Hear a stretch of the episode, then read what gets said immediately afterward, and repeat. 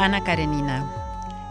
20 años los que ahora son niños leerán mis escritos y que esa lectura les hará reír, llorar y amar la vida. Dedicaría todo mi tiempo y todos mis esfuerzos a esa tarea. León Tolstoy.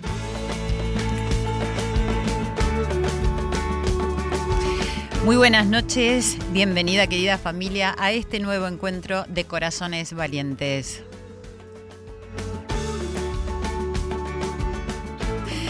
Desde aquí el estudio de Radio Nacional, junto a mi querida Irene Rost, Alex Segade en la producción, Diego Rodríguez en la operación técnica, los recibimos en esta casa que abarca toda la República Argentina con sus 49 emisoras y varios países del resto del mundo que nos siguen fielmente. Pasen y acomódense. Soy Silvia Pérez, acompañada como siempre por mi amado Joel Ansaldo, que está sonando con Yo te digo mi hermano. Vas a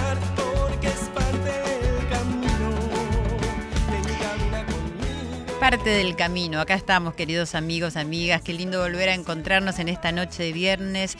Como siempre digo, es un momento para relajarnos y hoy más que nunca se necesitan estos espacios de encuentros reales, ¿cierto? No virtuales, de escucharnos, reflexionar, introducirnos en temas que nos llevan a preguntarnos cómo estamos viviendo, qué podemos hacer para cambiar, para mejorar. Seguramente siempre hay algo por hacer que nos puede dar una satisfacción, una esperanza, un momento agradable. Para eso hay que tomarse el tiempo de estar presentes, como decimos siempre acá, percibir la respiración, no evadirte, dejar ese encuentro con uno mismo y que te pida ese encuentro lo que necesita tu ser. Hoy vamos a reflexionar sobre la escritura. Sí, escribir puede ayudar a sanar heridas, superar situaciones traumáticas o situaciones de duelo, de tristeza. ¿Quién no ha tomado alguna vez una servilletita en un bar, cierto? O un- una hoja de papel ahí al pasar para descargar un sentir en ese papel. Me pareció muy interesante cuando leí una nota en el diario La Nación hace tiempo ya que reflexionaba sobre este tema. Y sobre todo porque siempre he escrito una notita a mis amigos, a mi hija para que encuentre la mañana al despertar, a mi pareja, no sé, escribí en momentos difíciles, notas que terminaron siendo libros. eh, y no sé, siempre pienso que todos tenemos esas ganas, ¿no? Y que a lo mejor las tenemos un poco guardadas porque pensamos, no, yo no, soy, no estoy para escribir, y, o escribimos en secreto. Y en varias oportunidades he comentado acerca del libro El Camino del Artista de Julia Cameron, que más allá del objetivo que tiene este libro, que es un curso donde nos muestra que todos tenemos un artista dentro nuestro, ella siempre propone el ejercicio de levantarnos y escribir eh, sin pensar lo que nos salga, que hagamos tres páginas. Y yo que lo he hecho durante muchos momentos de mi vida, eh, es maravilloso lo que sucede, escribiendo sin pensar cualquier palabra cómo llega a ese sentir. Hoy vamos a hablar con nuestros invitados de todo esto, de mucho más. Quiero que escuchen, que se acomoden. Mis amores, como les digo siempre, escuchadores de Radio Nacional, que perciban cómo entra y sale el aire por los orificios nasales. Sentir esa calma que nos hace dar cuenta que estamos vivos y que estamos presentes aquí y ahora. Les agradezco mucho todos los mensajes, los comentarios, el apoyo, una vez más, porque agradecer me hace feliz como cada vez que recibimos un regalo y agradecemos, ¿vieron? Bueno, mientras se ponen cómodos, les recuerdo las redes sociales que son arroba nacional AM870, arroba Silvia Pérez OK, es mi cuenta de Twitter y de Instagram. También me pueden seguir por mi fanpage, que es Silvia Pérez, sitio oficial. Y recuerden que nos pueden escuchar si tienen cablevisión en el canal 955, si tienen DirecTV en el canal 976 y también por radionacional.com.ar y siempre lo más importante es bajarse la aplicación de podcast, que pienso que todos ya la tienen y ahí nos pueden escuchar este programa y todos los programas de Radio Nacional en cualquier momento y en cualquier dispositivo. Vamos a una pausa y ya estamos con nuestros invitados.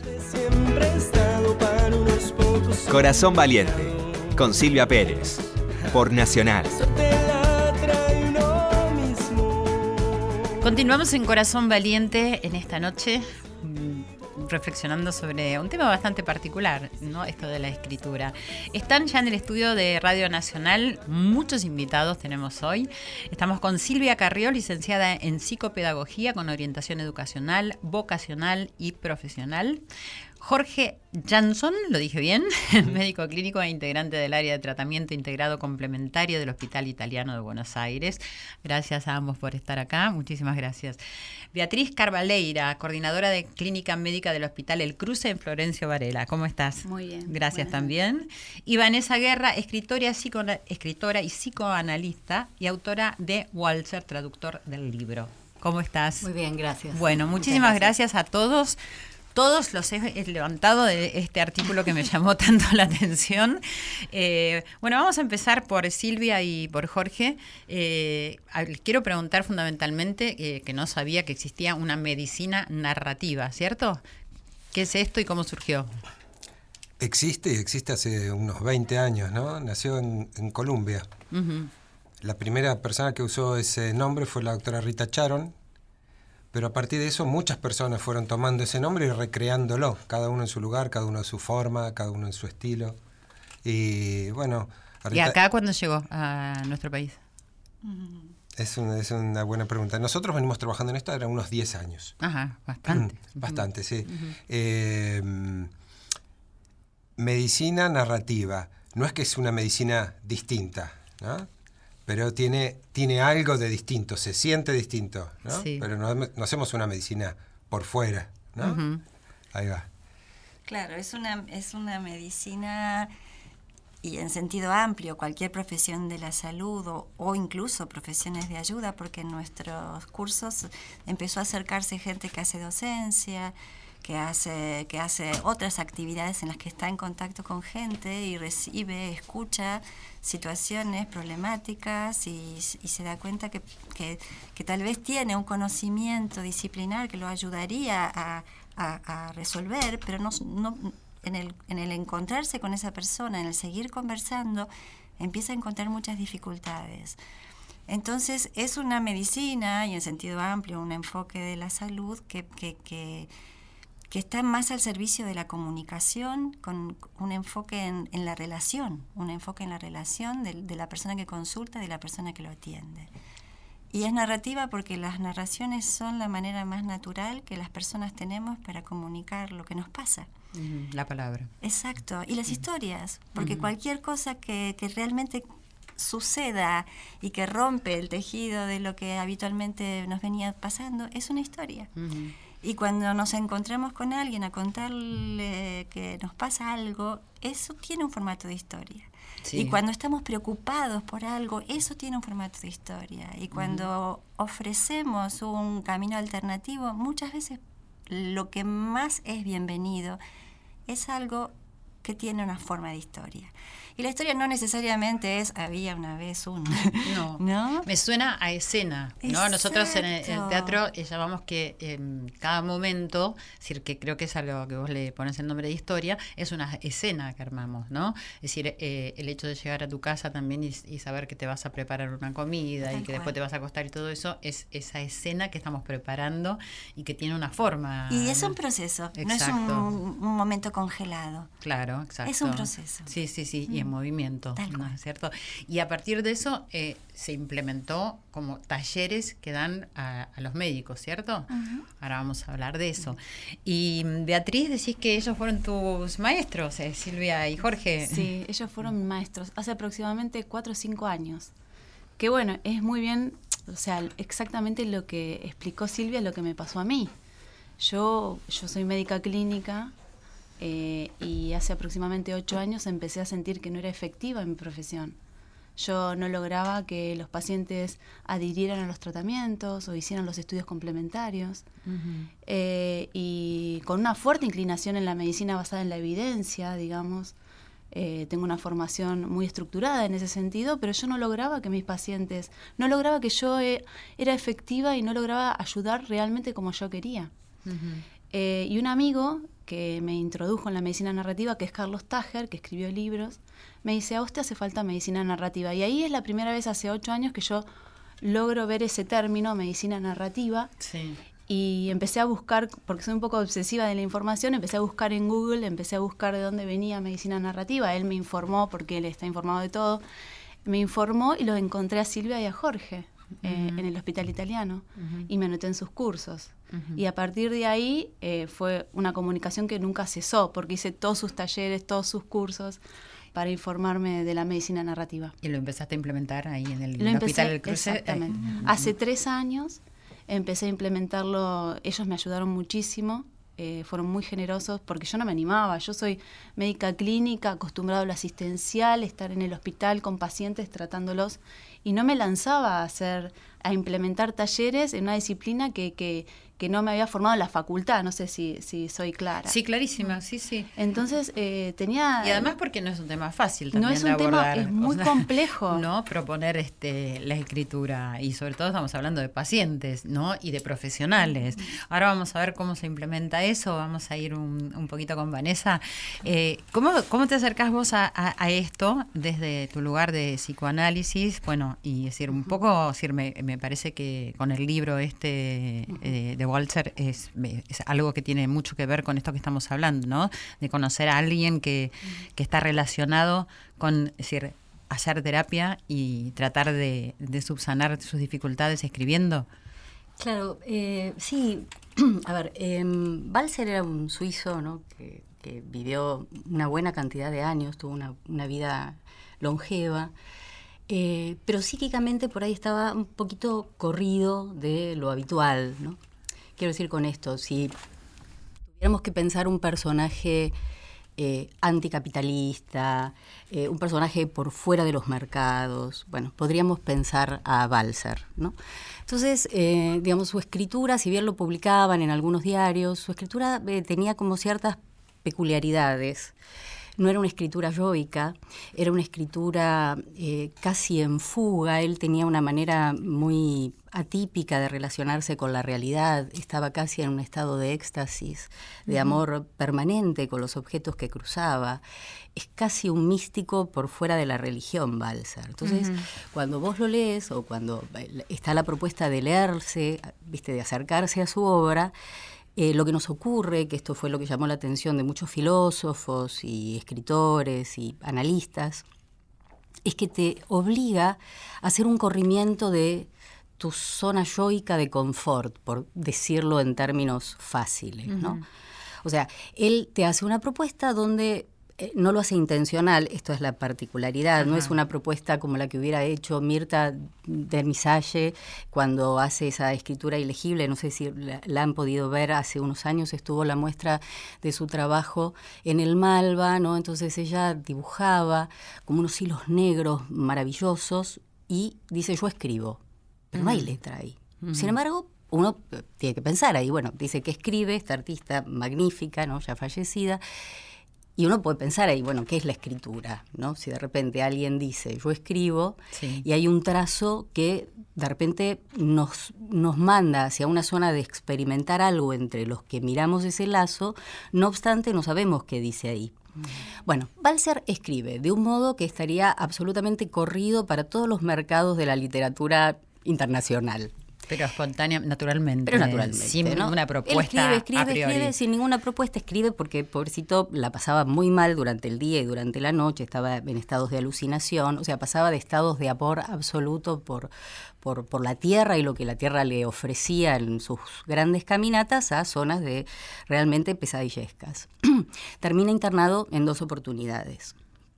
Y lo que pasa y que era lo que conversábamos ah, un poquito antes de comenzar el programa con este grupo que me encanta haberlos conocido, eh, lo que conversábamos era que, bueno, eh, él cuando entra a, a estos auspicios empieza a escribir. ¿no? Empieza a escribir, escribir, escribir, la letra se le va achicando, achicando, achicando, empieza a escribir formatos que son a simple vista ilegibles. Entonces, eh, la gente que estaba ahí en- en- en- eh, trabajando con él, atendiéndolo, considera que esto es como la escritura de lo que se llamaría la escritura de, de ciertas zonas de la psicosis, ¿no? donde son mini garabatos. Pero con los años hubo investigaciones, lo que se descubre es obra de Balzer. Se descubren novelas, se descubre poesía. En esos escritos. En esos escritos. Ajá. Se tardó como 17 años ¿no? en, en resolver esto. Entonces, bueno, esto como una primera presentación para no extender. Sí, no, no, está bien, y, porque además es sumamente interesante. Y, y a qué se debía? O sea, no sé si se sabe, que iba escribiendo cada vez en letra más chiquitita y, y, y que era imperceptible y que parecían Claro, pa- garabatos. pa- hay ba- bastantes cuestiones. Una es que, bueno, él la empieza a pasar mal y termina, la primera vez interna, este, casi le pide a la hermana que por favor lo, lo lleve, lo asista a este lugar y después, bueno, lo internan, años más tarde lo internan, ¿no? Ya contra su voluntad. Eh, lo que a él le empieza a pasar, hay, vari- hay varias cuestiones y uno nunca sabe exactamente cómo Claro. son las cosas, ¿no? Hay lecturas que podemos Sí. hacer. Una de las cosas que ocurre es la Segunda Guerra Mundial, que lo deja él sin, edi- sin editores. Lo deja arrojado una escritura solitaria donde él no termina de entrar en el circuito de los escritores, pese a que Kafka, Musil, había un montón de escritores que estaban fascinados por, por, por- por esa escritura y por esa cabeza tan amorosamente lúcida, además. Pero él no ingresa a ningún circuito, entonces se queda medio como un estado de intemperie, que entiendo yo era un estado de intemperie, de orfandad ya conocida en su vida para él, ¿no? Ajá. Entonces, eh, él tiene dos modos de la escritura mínima. Primero, eh, lo que ocurre es que él empieza a tener como una especie de sensación de que eh, no puede escribir más con la pluma. En ese momento escribía con pluma. Eh, porque la pluma decía que se le desgarraba, que se le desgarraba la mano, que la pluma iba demasiado lenta, que la pluma iba demasiado rápida. Entonces después comienza a trabajar con lápiz. Y a este método él lo llama la lapizura. Y ahí, con, con el lápiz, que, que entiendo yo que cedía más fácil al trazo, empieza a ser como esta zona de mandalas, de dibujos, ¿no? Que, bueno, eh, se, se pueden encontrar en Google si uno busca, ¿no? Esta escritura de Balser es, es bellísima y Esto es lo, lo que resultó en tiempo más tarde, Claro, es decir, ¿no? obras de él. Claro, las- eh, pa- parte de su obra está ahí. Entonces, y, y a esto voy. Él hace dos cosas, fíjate. Una, en estas escrituras en, en el hospicio, es recopiar lo que ya había escrito, de memoria. Todos sus libros vuelven a aparecer ahí. Esto se supo después. Y por otro lado, arma una diferencia. Empieza a escribir obra nueva. Pero para los enfermeros y todos los que estaban ahí, eran, no sé, los garabatos de Balser. Eh, entonces hay como dos cuestiones. Una es la repetición, ¿no? Una repetición que vuelve sobre el dolor, vuelve sobre lo mismo. Y la otra es algo que trae algo nuevo. Seguramente sobre lo que sentía en ese momento. Posiblemente habría que ver, ¿no? Pero Una entiendo una que algo mía, nuevo. sí, Sí, no, por seguro, bienvenida sea, claro.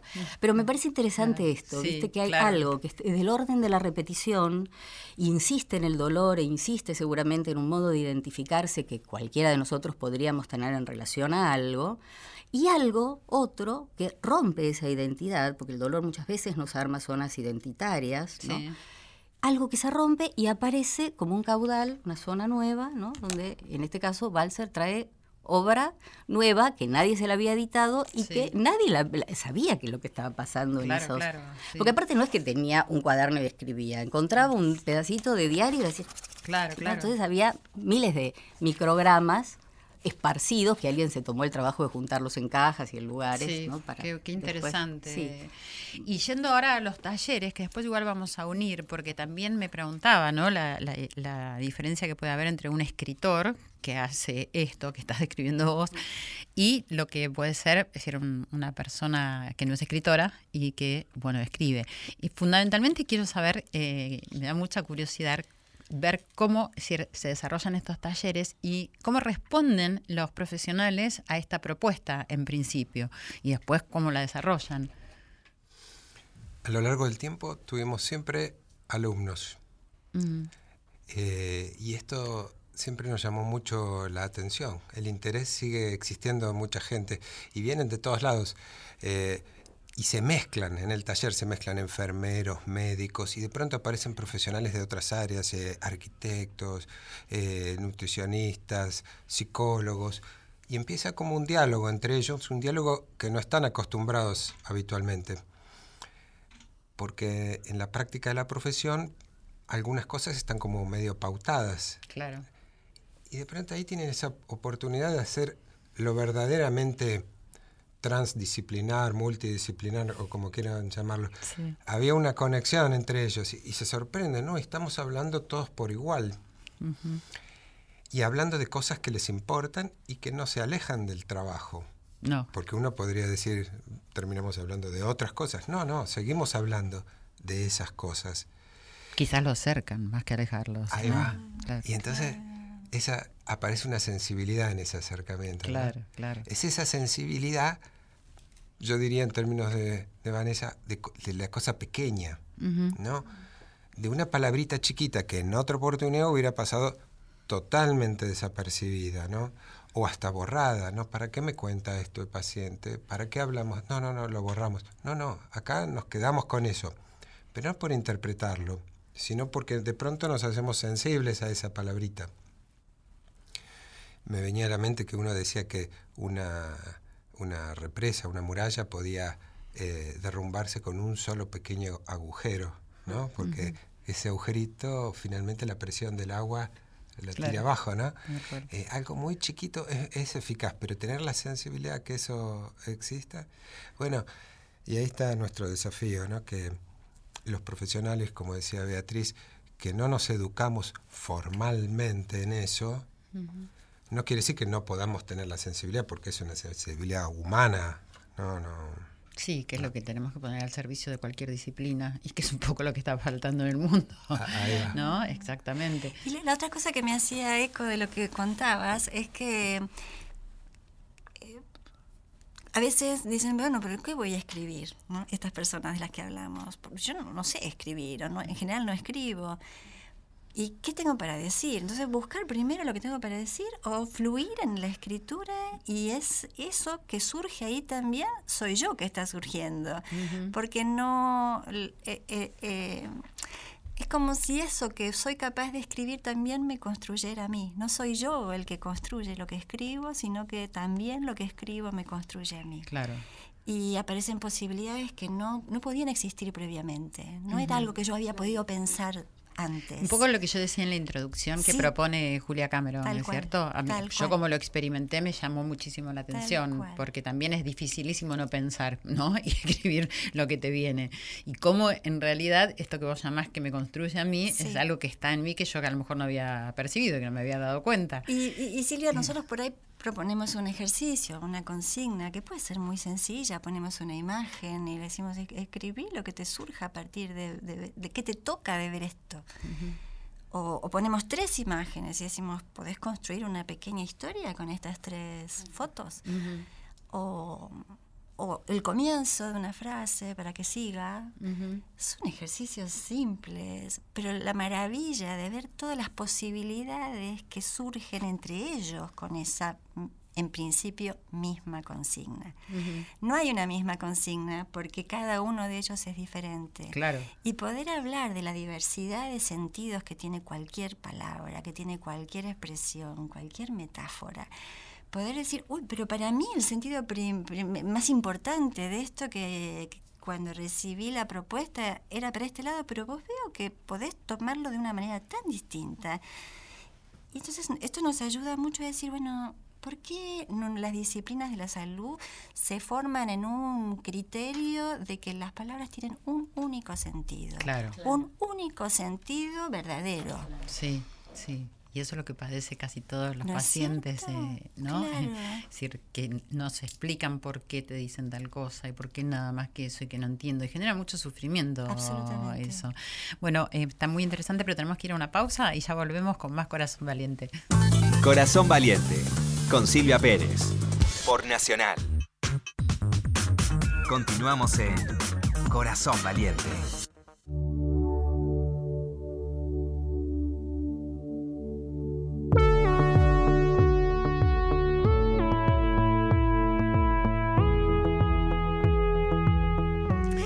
Seguimos en esta noche con Corazón Valiente. Les voy a recordar estos invitados que tenemos maravillosos con una conversación tan interesante. Vanessa Guerra es escritora y psicoanalista. Estamos con Beatriz Carvaleira, que ella es coordinadora de la Clínica Médica del Hospital El Cruce. Y Silvia Carrió y Jorge Jansson, que están en el Hospital Italiano eh, dando estos cursos, estos talleres a los profesionales y que son tan interesantes que habíamos dejado antes de la pausa. Es decir, un poco lo que le pasaba a la gente con la propuesta de ustedes, pero estamos acá todas muy deseosas, el resto, por saber, decir, cómo se implementa esto para la acción eh, terapéutica con los pacientes. O sea, cuál es el nexo a partir de lo que les pasa con la escritura a los profesionales para después atender a los pacientes. Hace un rato inaugurábamos que decíamos que no hay un solo sentido para las cosas. Una vez que esa puerta se abrió, lo que te dice el paciente puede llegar a tener muchos sentidos.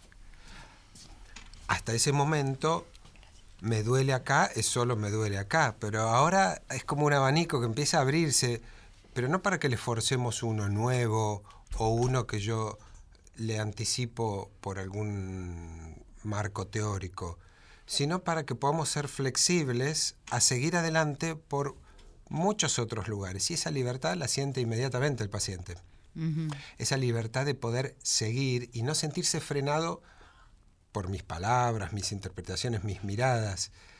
Puede seguir adelante con su relato por donde sea que el relato puede ir.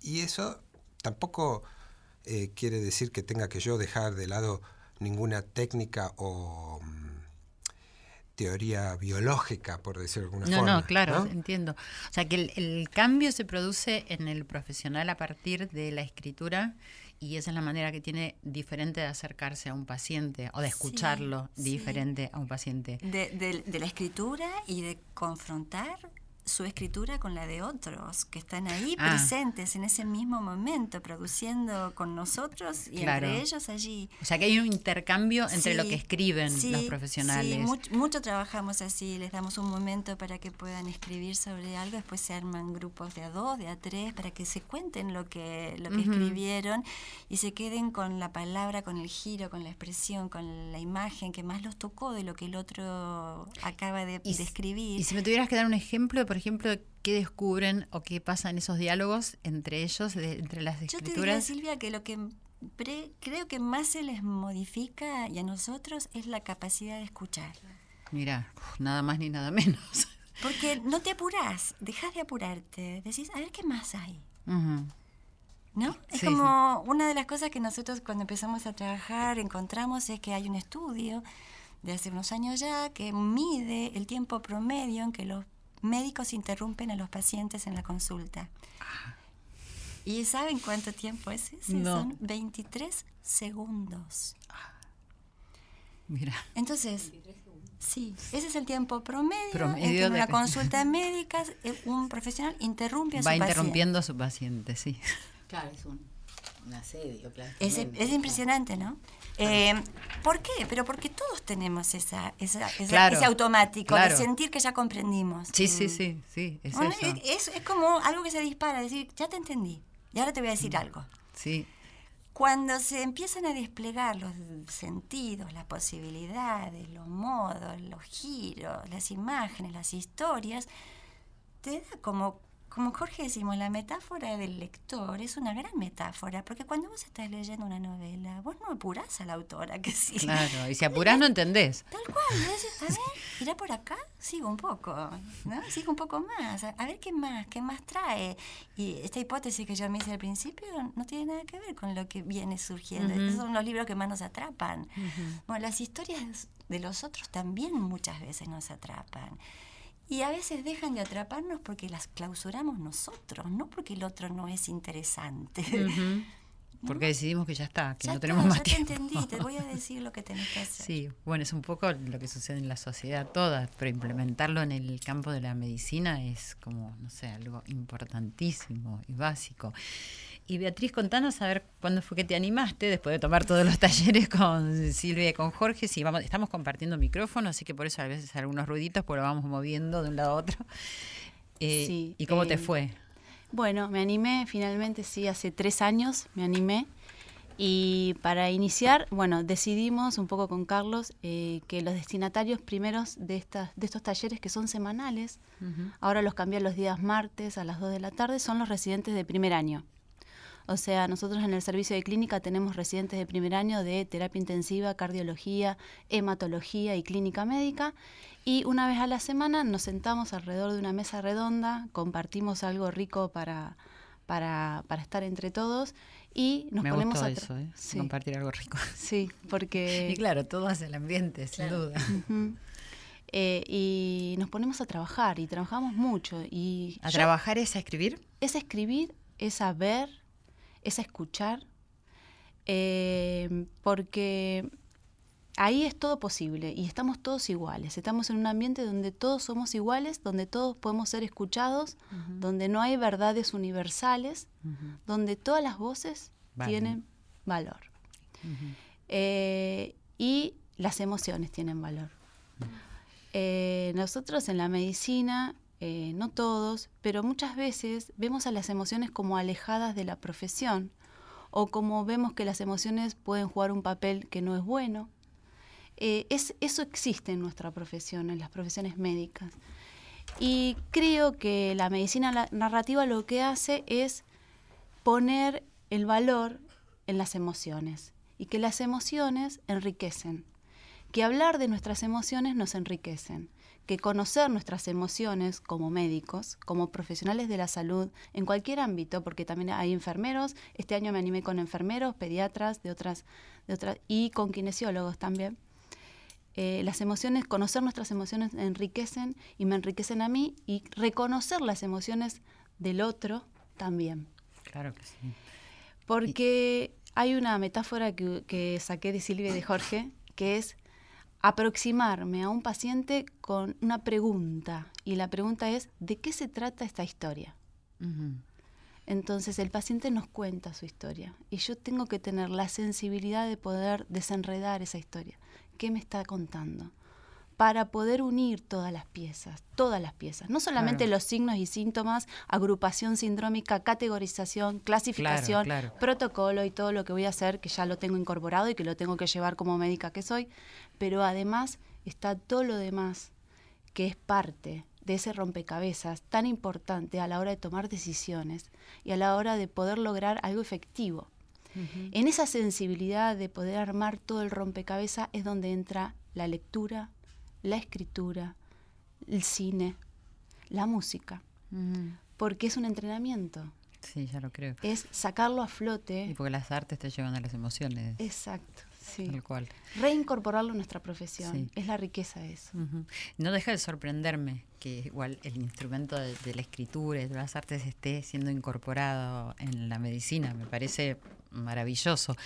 Por, por lo que decía un poco en la introducción, porque las personas sin darse cuenta a veces apelan a eso, a, escribir como una necesidad, ¿no? Frente a un dolor, a un trauma, a algo lindo que les sucede.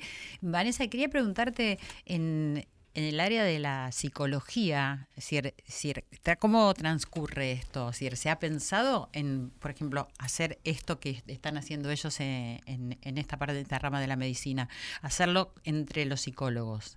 Por ejemplo, poder escribir y intercambiar estas historias, también como para poder cambiar un poco eh, lo que sucede en la psicología en relación a los pacientes. Bueno, en general la escritura en el psicoanálisis está como, casi te diría que forma parte de, la praxis, ¿no? Eh, esta experiencia que ustedes hoy están contando y que yo la leí por primera vez en esta nota en La Nación, que la hizo Carolina S., que la verdad es que estuvo Sí. muy piola en, en- en hilvanarnos, ¿no? De alguna Sí. manera.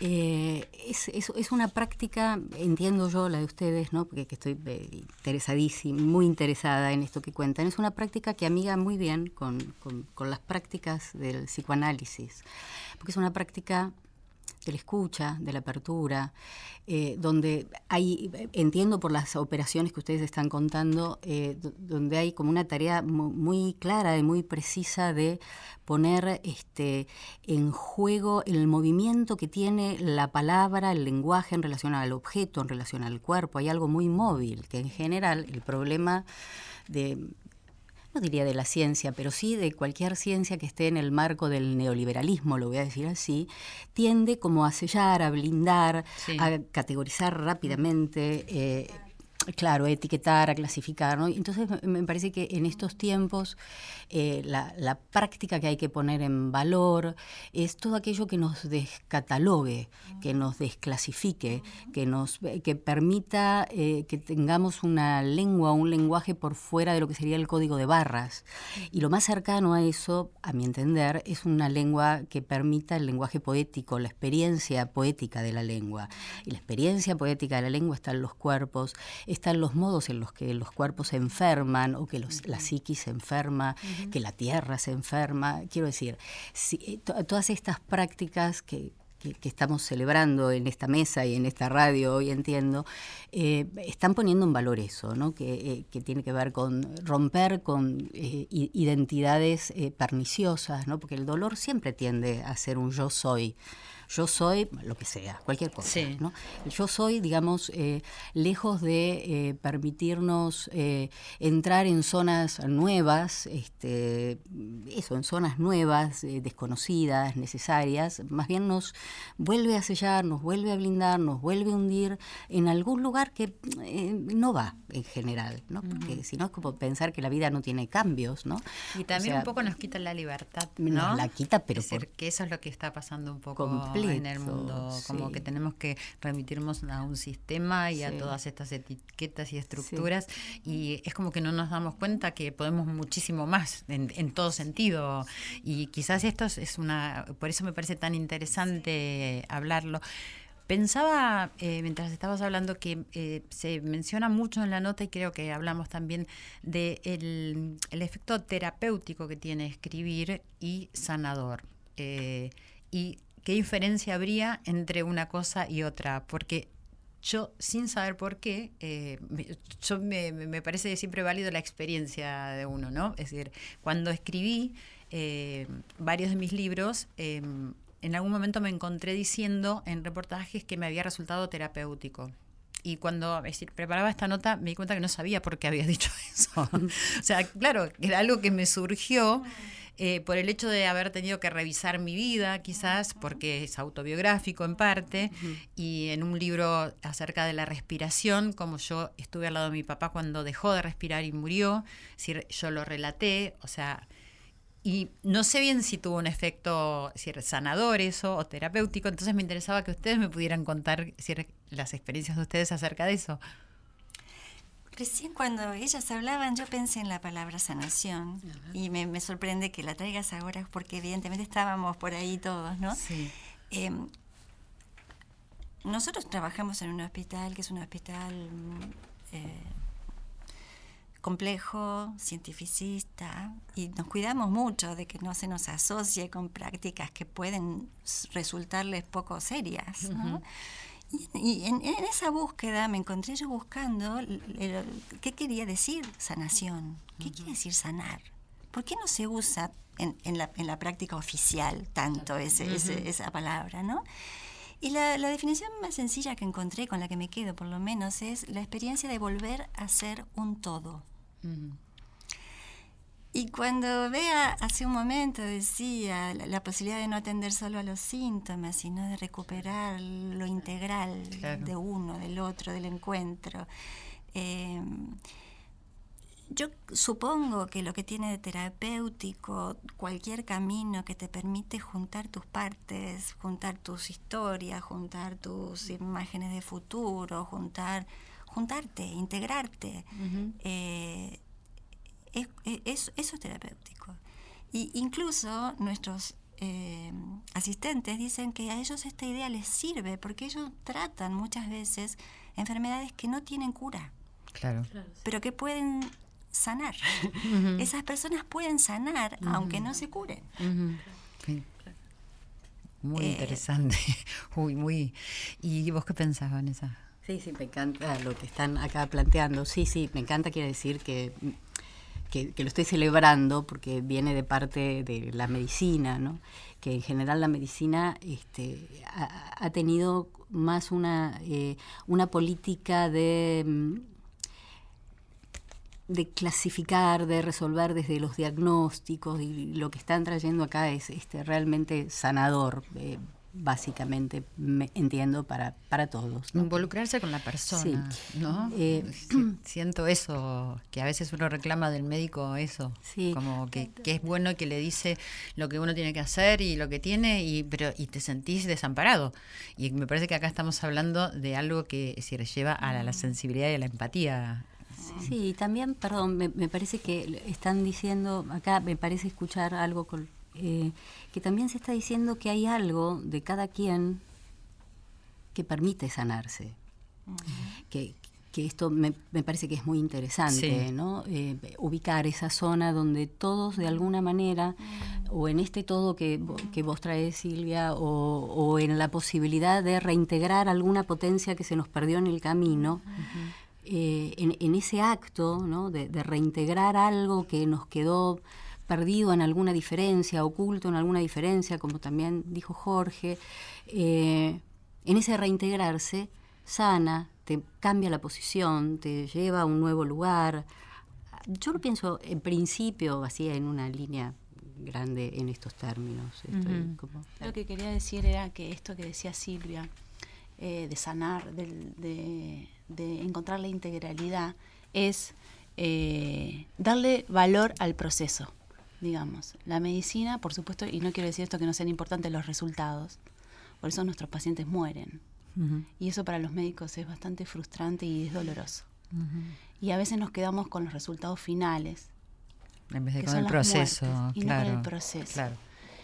Y, y- y- y yo en los talleres trabajo esto del proceso y los re- trabajamos, nosotros tenemos un hospital de alta complejidad donde trabajamos mucho trasplante, mucha medicina oncomatológica, donde los resultados a veces no son buenos. Eh, y acompañamos a esos pacientes en todo ese proceso. ¿Y qué nos pasa? Y nos damos cuenta que a veces nosotros sufrimos conjuntamente con los pacientes, pero los familiares de los pacientes nuestros que mueren nos vienen a agradecer. Entonces, eh, hicimos un par, estuvimos charlando sobre esto, hicimos un parate ahí y dijimos, nos vienen a agradecer y se nos murió. Esa es nuestra visión, el- la visión del médico, el punto final, de ver el punto final, se nos murió. Y vimos, pero ¿qué hicimos? Acompañamos todo el proceso. ¿Y cómo acompañamos ese proceso? ¿Desde dónde? ¿Cómo lo hicimos? ¿Cómo pudimos sentir que, que ellos estuvieron contenidos y pudieron sostener ese proceso de una manera más sana posible, digamos? Claro. Eh, Y su familia, ellos y su fami- Y familia. su familia, ellos y su familia. Y ese proceso es muy importante y no hay que perderlo de vista. Y en el proceso está la integralidad, las emociones, el poder tener sensibilidad en ver las necesidades, dónde están las necesidades de cada uno eh, en la medicina, conjuntamente con toda la medicina científica que siempre tiene que estar ahí. Eh, es, es restablecer otra vez la importancia de los procesos, de los resultados y de los procesos. Me quedé pensando cuando contabas, Vanessa, acerca de, del escritor suizo Balzer, ¿se llama? Sí. Balzer, sí. Balzer. Eh, si para un escritor, que esa es su profesión, ¿no? y que seguramente debe poner es decir, un escritor su propia historia, es decir, en función de la ficción o de lo, de lo que escriba, si también para él eh, habrá sido terapéutico o sanador, es decir, todos estos garabatos que resultaron en ser obras que hoy se tienen de él. ¿Qué crees? Eh, sí, eh, bueno, él lo dice eh, en una de las poquísimas entrevistas que él dio. Él dice que él sentía que cuando hacía eso, creía que se sanaba. Int- Interesante, ¿no? O sea, él se entregaba a eso, porque pasaron dos cosas. O sea, él dejó de escribir a la manera visible, ¿no? O sea, nadie veía que escribía. La gente, sus compañeros de, de hospicio, lo que veían era que estaba con estos dibujitos. Sí. Eh, y lo que comenzó a hacer fue esos microgramas y salir a dar paseos. Pero paseos 70, 80 kilómetros diarios. O sea, Ah. fíjense que ahí el cuerpo estaba en una posición muy, muy particular, porque no caminás 70 kilómetros ni 80. Aparte, en los Alpes suizos, ¿no? Subís, bajás, bueno. Entonces él... dejó ¿Caminaba escribir- esa distancia? Caminaba esa distancia. Caminaba esa distancia Increíble, con ¿no? zapatos, sí, con zapatos. Tenía dos pares de zapatos, dos trajes, dos vali- una valijita y dos camisas. Eso era todo lo que tenía Balser en su vida y no tenía libros. O sea, andaba con eso. Vivió en más de 17 casas por año, o sea, es una vida muy especial. ¿no? Entonces, eh, bueno, él qué hacía, salía a caminar, caminaba, caminaba, caminaba, y por ahí tenía algún amigo que lo, que lo acompañaba en esas aventuras. ¿no? Eh, entonces él decía que necesitaba eh, caminar, porque su cabeza y sus pensamientos iban a una velocidad que era muy poco eh, posible que las pudiera escribir como quien escribe. Lo que podía hacer, como para ralentar un poco esa voz que lo azotaba casi a diario, era estos mandalitas. Yo les digo mandalas, él dice, eh, los llamaba la lapisura, ¿no? que son estos dibujos. Y en una de las entrevistas le dice a Carl Selig, que, que fue el hombre que hasta último momento lo fue a visitar, todos los meses. Eh, y el que de alguna manera rescata esta obra después junto con investigadores, ¿no? Por supuesto que, bueno, que él sentía que así estaba mejor, que eso era lo que él podía hacer para atravesar los días. Y bueno, así que yo entiendo que sí, que le hizo muy bien. sí, pero es decir, en, relación a él, porque sé que has escrito sobre él, ¿por qué escribiste sobre él? Eh, bueno, yo en general escribo, ¿no? O sea, mis dos maneras de estar en esta tierra es el psicoanálisis, estar con pacientes y estar conmigo en la escritura. Y cuando encontré la obra de Balser, eh, me di cuenta que yo tenía que pensar ahí algo en relación a la experiencia poética, a la lengua, al lenguaje como modo de sanación, de, cambio de posición, que si bien el psicoanálisis plantea esto, me resultó mucho más... Eh, fácil y amoroso pensarlo en la obra de este hombre, que nos trae un lenguaje, una lengua límbica casi, porque él estaba haciendo una experiencia de vida por fuera de, o, más excepcional que la mayoría de los mortales. Sin duda, con lo poco que describiste. Entonces eso fue lo que me acercó a su obra y bueno, me largué a escribir. Y eh, Jorge, si pensaron en algún momento, decir, acercarse a los pacientes, es decir, con esta propuesta? Sucede todo el tiempo. ¿Que lo piensan? Y bueno, no sé, a mí me pasa todo el tiempo que me acerco a los pacientes de esa forma. Eh, mm, el paciente empieza a hablar y yo me digo en mi cabeza, para, para, para ir más allá de esos 23 segundos. Para, para, para. Y de pronto me encuentro que algo pasa que yo no sabía en esos 23 segundos, porque mi cabeza funciona en esos 23 segundos y dice todo lo que los médicos ya sabemos que le íbamos a decir. Y a ver, esto ya lo sé, lo guardo un poquito acá y espero cinco segundos más. Y de pronto el relato cambia, va en otro sentido, se agrega otro dato, otra figura, la persona cambia de forma. Y entonces yo empiezo a ver la historia como cuando abrimos un libro y leemos y nos damos la oportunidad de seguir leyendo. Porque te, dejas que, que pasen las páginas. Que pasen las páginas. no te quedas en la primera. te, ha pasado alguna vez que de pronto decís, no, pero si, si me quedo, ¿qué pasa? Y de pronto te envuelve, te toma. Cuando te toma, ¿qué cosa más intensa que el otro esté tomado por tu propia historia, te lo digo al revés. Del lado del paciente, ver que el médico fue tomado por mi historia, lo potencia, lo, lo constituye. Claro, sin duda. Vos me vas a tener que dejar decirles que ah, yo no puedo no contar esto. Yo lo conocí a Jorge como su paciente. Ah, sí, contanos. Sí, Jorge te pone cara de que no. Sí, queremos saber.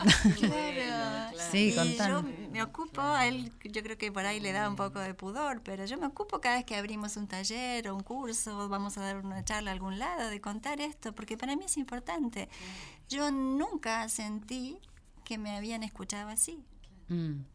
Muchos años de terapia, muchas buenas relaciones en la vida. Sí, sí, sí. Pero yo nunca sentí que me habían escuchado así, como él me escuchó esa primera vez. Me sorprendió. Mm. Me sorprendió de tal manera que 10 años después estoy con él trabajando en estas cosas. 10 años después de haber sido paciente de él. Sí, mm. e, en cuanto terminó el proceso de salud por el que lo fui a ver, los dos dijimos, ¿podemos seguir charlando? eh, yo, ese encuentro con él hizo posible en mí que yo desplegara un camino personal y profesional que yo Que no tenías lo, lo tenía teóricamente, ¿sabes? Ah, sí. Lo, lo- lo tenía porque había hecho una tesis sobre el asunto en un posgrado, lo había leído, lo había estudiado, pero no sabía qué significaba eso en la vida. Y cuando vos recién decías de la corporalidad, uno, uno puede sentir claramente, así como él es capaz de sentir las diferencias en el otro cuando empieza a estar, mm, no sé, más integrado para tomar lo que estamos diciendo. Sí, cuando deja Uno- correr los uno 23 siente segundos. eso en uno mismo, en un encuentro, y dice, ay, ¿y por qué? Sí. Mi, mi pregunta esa, esa tarde fue, ¿por qué no hay más gente así? Sí. Hasta puede ser también eh, perturbador que de repente Sí. no te interrumpa, Sí. ¿no? El médico, porque Sí. como uno está acostumbrado a que te va a interrumpir y ahí también te encontrás con, con vos mismo como para decir, ¿qué, qué le estoy contando? y ¿Qué le estoy diciendo? Y, y doy un paso más, hay eventos poéticos que no necesariamente son escritura, Claro. son momentos de, uh, eso que te escuchas diciendo, Sí, sí. eso, es, esa imagen que de pronto te, te toma y te envuelve, decís, por acá, es eso sanador que uno tiene en, en uno mismo, ¿no?